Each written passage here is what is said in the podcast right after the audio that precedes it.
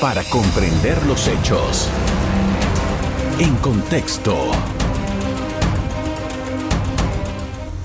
Muy buenas noches, sean todos bienvenidos y ahora para comprender las noticias las pondremos en contexto. Hoy vamos a hablar de recursos humanos. Me acompaña Jimena Londoño, es la subdirectora de Relaciones Públicas de la Asociación Nacional de Profesionales de Recursos Humanos en Panamá. Buenas noches. Buenas noches.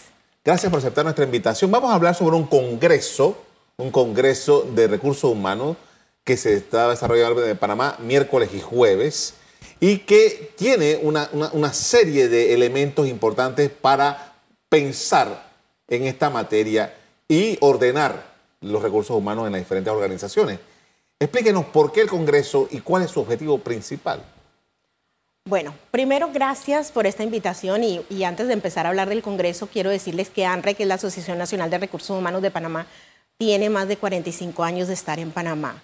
Y si bien es cierto, es una organización de profesionales de recursos humanos, eh, no es exclusiva para la gente de recursos humanos. Cualquier líder eh, de cualquier organización privada, pública, no gubernamental, este, necesita conocer cómo eh, potenciar el capital humano en las organizaciones. Y eso es un poco lo que vamos a hablar en el Congreso. Vamos a ver cómo potenciamos el capital humano en las organizaciones a través de varios ejes importantes, como es, por ejemplo, la confianza. Eh, en términos de la confianza, de hecho, vamos a tener a nuestro keynote speaker, que es Stephen M. Covey, que nos va a hablar de este tema también vamos a tener a Pilar Jericó, que viene desde España, que nos va a hablar acerca de cómo hacer ese cambio de mindset en el liderazgo de la organización para poder de alguna manera lograr que esa confianza logre esos resultados que las organizaciones necesitan. Vamos a tener a Melina Jajamovich. Ella nos visita desde Argentina y nos va a hablar acerca de cómo lograr ese liderazgo disruptivo. Eh, vamos a tener a Federico que nos va a visitar eh, también desde México y él nos va a hablar acerca de cómo a través de los datos podemos entender el negocio desde el punto de vista de recursos humanos, este, en términos de, de personas, en términos de información demográfica, en términos de reclutamiento, en términos de clima laboral y todos estos componentes que son importantes en una organización para poder entender cómo estamos y saber qué tenemos que hacer o qué tenemos que accionar los líderes de la organización para lograr esta transformación que tenemos que hacer en las empresas. Menciono entre los oradores a Stephen Covey, que eh, eh, es una, autoridad en esta materia y que eh, tiene un sistema, además, que, le, que ha funcionado a muchas organizaciones. Explíqueme más por qué él está presente y cuál es el mensaje que trae. Él va a hablar puntualmente de la confianza. Sí. Un poco para poner en contexto, ¿de quién estamos hablando? Cuando decimos Stephen Covey, ¿de quién estamos hablando? Stephen M. Covey es el hijo de Stephen Covey. Este, en, la, en Panamá, quien representa a Stephen Covey y todo eh, su bagaje de conocimientos en términos de liderazgo organizacional es la organización Franklin Covey.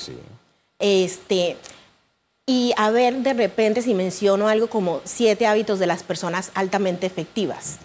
¿Sí? Ese, es, ese es un libro de Stephen Covey si hablo, por ejemplo, de cuatro disciplinas de ejecución, es, una forma de hacer, eh, de lograr que las organizaciones ejecuten su estrategia de negocio.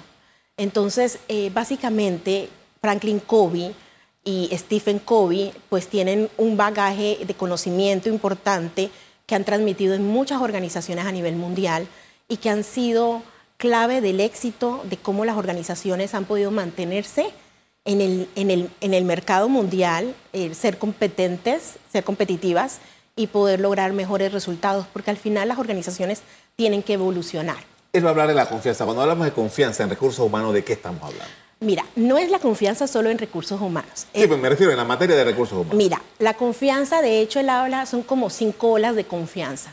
Es la confianza personal, es la confianza en las relaciones, es la confianza en la organización, es la confianza del mercado y es la confianza de la comunidad.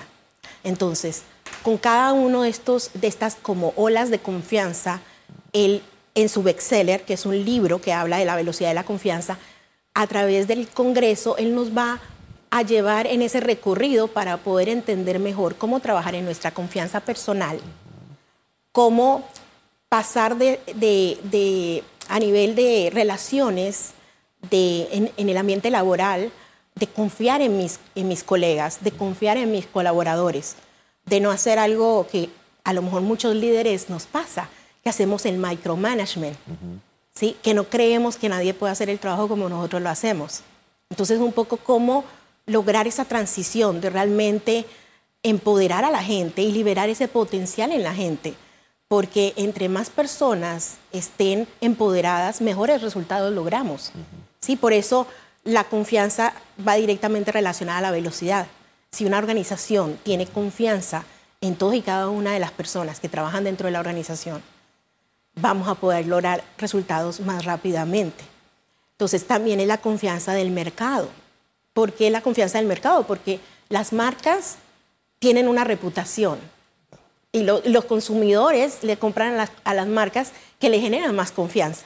Entonces, primero es la confianza personal, después la confianza de las relaciones, luego la confianza de la organización y eso se transmite al mercado. Y al final, pues tenemos la confianza en la comunidad, en la sociedad, en el ambiente en el que estamos. Entonces, el tema de la confianza no es solamente asociado a las organizaciones, es, asociado a las entidades públicas, al Estado, al país, a, todo. ¿Y, por, qué el, eh, por, qué en Panamá? ¿Qué, qué, interés tiene en particular, Stephen, en, en, una organización de este tipo en nuestro país? Mira, Panamá es un país eh, que, digo, todos sabemos que es uno de los países que de, de la región, Centroamérica y Caribe, tiene mejores este, resultados económicos. Lo ha mostrado durante muchísimos años es un país que tiene una industria en muchos aspectos, logística, de distribución, de servicios, de telecomunicaciones. O sea, nosotros tenemos una industria riquísima. Y nosotros, este, a pesar de, la pandemia y a pesar de estar en el nivel de desempleo que estamos dentro de la región, somos de los países menos golpeados. Entonces, nosotros en ANRE, en la asociación eh, sentimos que es importante trabajar el tema de la confianza para poder salir de esta crisis que nos llevó el COVID y poder avanzar de manera más acelerada. ¿sí? Eh, hicimos el acercamiento a, Franklin Covey y se logró. Se logró y se logró porque cuando Franklin Covey le dice a Stephen M. Covey, quiero que visites Panamá, él estuvo totalmente complacido con hacerlo porque él sabe los números, sabe cómo está Panamá y sabe lo importante que es el mercado panameño. Y ojo, es la primera vez que viene a Centroamérica, entonces es la primera vez que va a estar en la región. Con esto vamos a hacer una pausa para comerciales. A regreso seguimos hablando sobre recursos humanos. Ya regresamos. Quiero agua. En breve seguimos viendo En Contexto. Estamos de regreso, hablamos sobre recursos humanos. Me acompaña Jimena Londoño, la subdirectora de Relaciones Públicas de la Asociación Nacional de Profesionales de Recursos Humanos en Panamá. Y estamos hablando de un congreso que se va a desarrollar miércoles y jueves. Estamos hablando acerca del temario que tienen y de la presencia aquí de Stephen Covey. Pero además, usted, usted nos estaba hablando acerca de las posibilidades que hay, de los talleres y de las observaciones que se estaban haciendo de cara a un poco, si se puede decir el término, modernizar o ajustar las, eh, los recursos humanos o la, eh, la relación entre los trabajadores y las empresas y que además están motivados por eh, el, el diseño de nuevas estructuras para mejorar ese flujo. Explíquenos un poco. Mira, vamos a tener dentro del Congreso, por ejemplo, a Pilar Jerico, que nos va a estar hablando acerca de cómo cambiar el mindset eh, finalmente, el, cómo una organización se desempeña, por más que tengamos procesos, por más que tengamos sistemas, el corazón de toda organización es el capital humano. ¿sí? Entonces, y, el capital humano eh, funciona de mejor forma. Las personas trabajamos mejor cuando nos sentimos inspiradas, cuando tenemos un líder que de alguna manera nos, nos inspira y nos lleva a trabajar de forma diferente. Entonces, desde, desde el liderazgo tiene que venir ese cambio de mindset. Em, las organizaciones tienden a ser muy tradicionales, muy estructuradas, muy jerárquicas. Y eh, de alguna forma tenemos que evolucionar, hacer organizaciones más colaborativas. Ahí viene la parte esa de las prácticas eh, laborales justas, ¿no? Eh, ¿cómo, ¿Cómo se aplican o cómo se entiende esto? Mira, vamos a tener también un panel este, donde van a estar diferentes personas. Va a estar un miembro de la OIT, Maret Cañedo, va a estar eh, Temis, Temis, Temi Rosas, este, el presidente de APD, que también es parte de la Junta Directiva de Sumarse.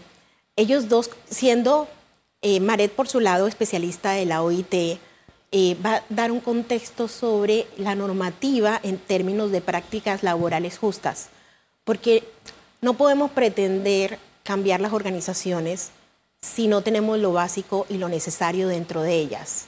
¿sí? Y hay una cantidad de normativas que desde el punto de vista de la Organización Internacional del Trabajo, que toda organización debe cumplir. Entonces ella nos va a dar un poco el contexto de eso. Y el señor Temisto, Temi nos va a decir un poco cuál es la perspectiva de APEDE y de sumarse en torno a esto. También van a estar en este panel eh, Gina Forte de CEMEX y va a estar Javier Gutiérrez de Celsia. Estas dos son empresas que de una u otra manera han tenido experiencias en evolución en sus prácticas laborales, ¿sí? que no solamente cuidan el resultado financiero y del negocio, sino que también cuidan el capital humano. Entonces ellos nos van a hablar desde su perspectiva qué han hecho bueno, qué han hecho positivo, cómo les ha ido en términos de cumplir con esa normativa internacional de prácticas laborales justas. Este panel va a estar moderado por Raquel Robleda que es la presidenta del Consejo Nacional de Periodismo, que tiene amplio conocimiento también acerca de, esta temática. Y ese panel nos va a ayudar a entender o hacer un assessment como organización estamos haciendo y qué nos falta por hacer para cumplir con tener lo básico que los colaboradores necesitan de cierta forma. Ahora, desde que el estallido de la pandemia en el año 2020, las empresas, bueno, la realidad del mundo fue girar hacia lo tecnológico. Eh, y, todavía eh, se ha venido en, proceso de ir haciendo todas las adecuaciones. Entiendo que eh, parte de lo que se va a discutir es la estrategia del talento versus la tecnología. Correcto. Porque entenderse en esa materia es fundamental para una organización.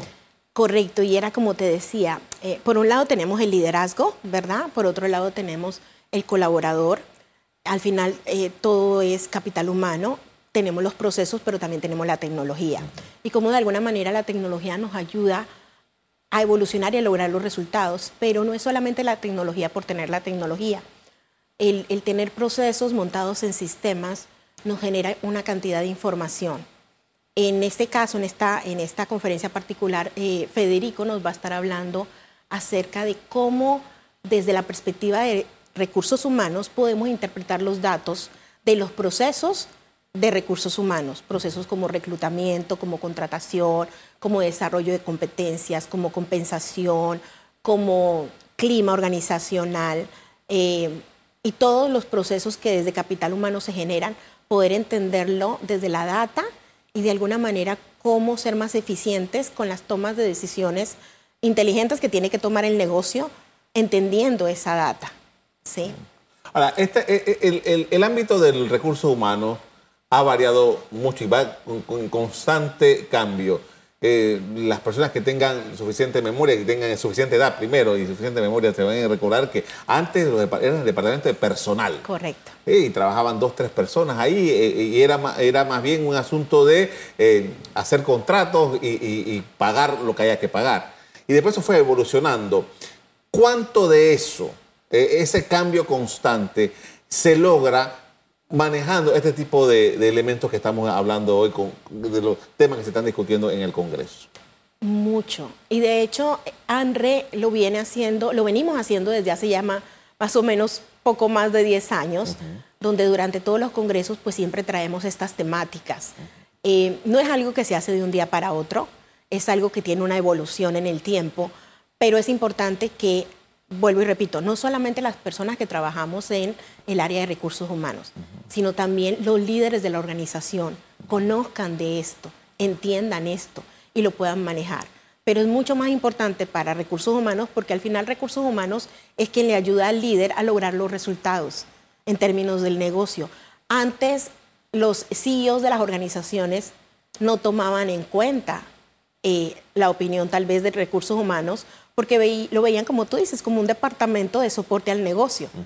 Recursos humanos no es un departamento de soporte al negocio, es un departamento estratégico. El, el director, el VP de recursos humanos, es un asesor del CEO, es, es un asesor y un coach de los líderes de la organización. Porque como te digo, y todos lo sabemos, lo más importante en una organización es el capital humano. Entonces tenemos que darle la importancia y la relevancia, ¿no? Pero tal vez antes solamente las organizaciones se fijaban en los números, en las finanzas, en los resultados económicos. Desde hace 25 años o mucho más las organizaciones se están preocupando no solamente por eso, se están preocupando por la satisfacción del cliente. ¿Y cómo tú logras satisfacción del cliente si no tienes colaboradores satisfechos? Entonces es, es, es toda una articulación muy completa. Con esto vamos a hacer otra pausa para comerciales. A regreso seguimos hablando sobre el recurso humano y este congreso y los temas que se plantean. Ya regresamos.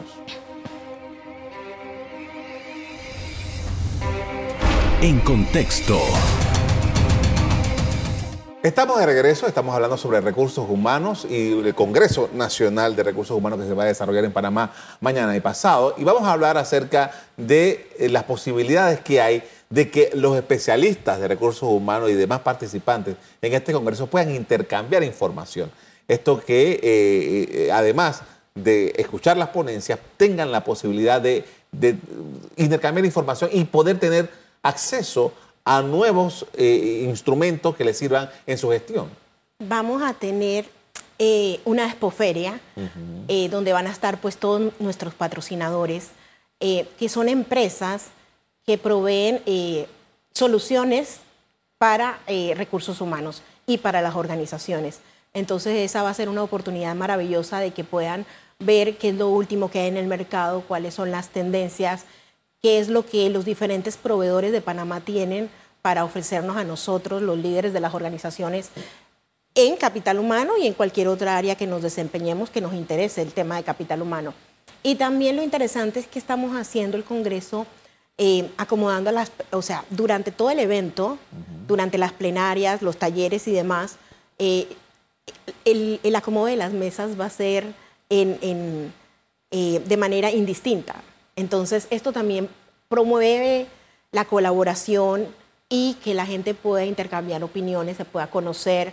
Eh, vamos a tener un maestro de ceremonia que va a propiciar también estos espacios de poder hacer intercambio de tarjetas, intercambio de, contactos, porque venimos de estar encerrados por mucho tiempo. Y es eh, la última vez que hicimos un congreso presencial fue en el 2019 entonces, este es un momento para volver, volver a conectar.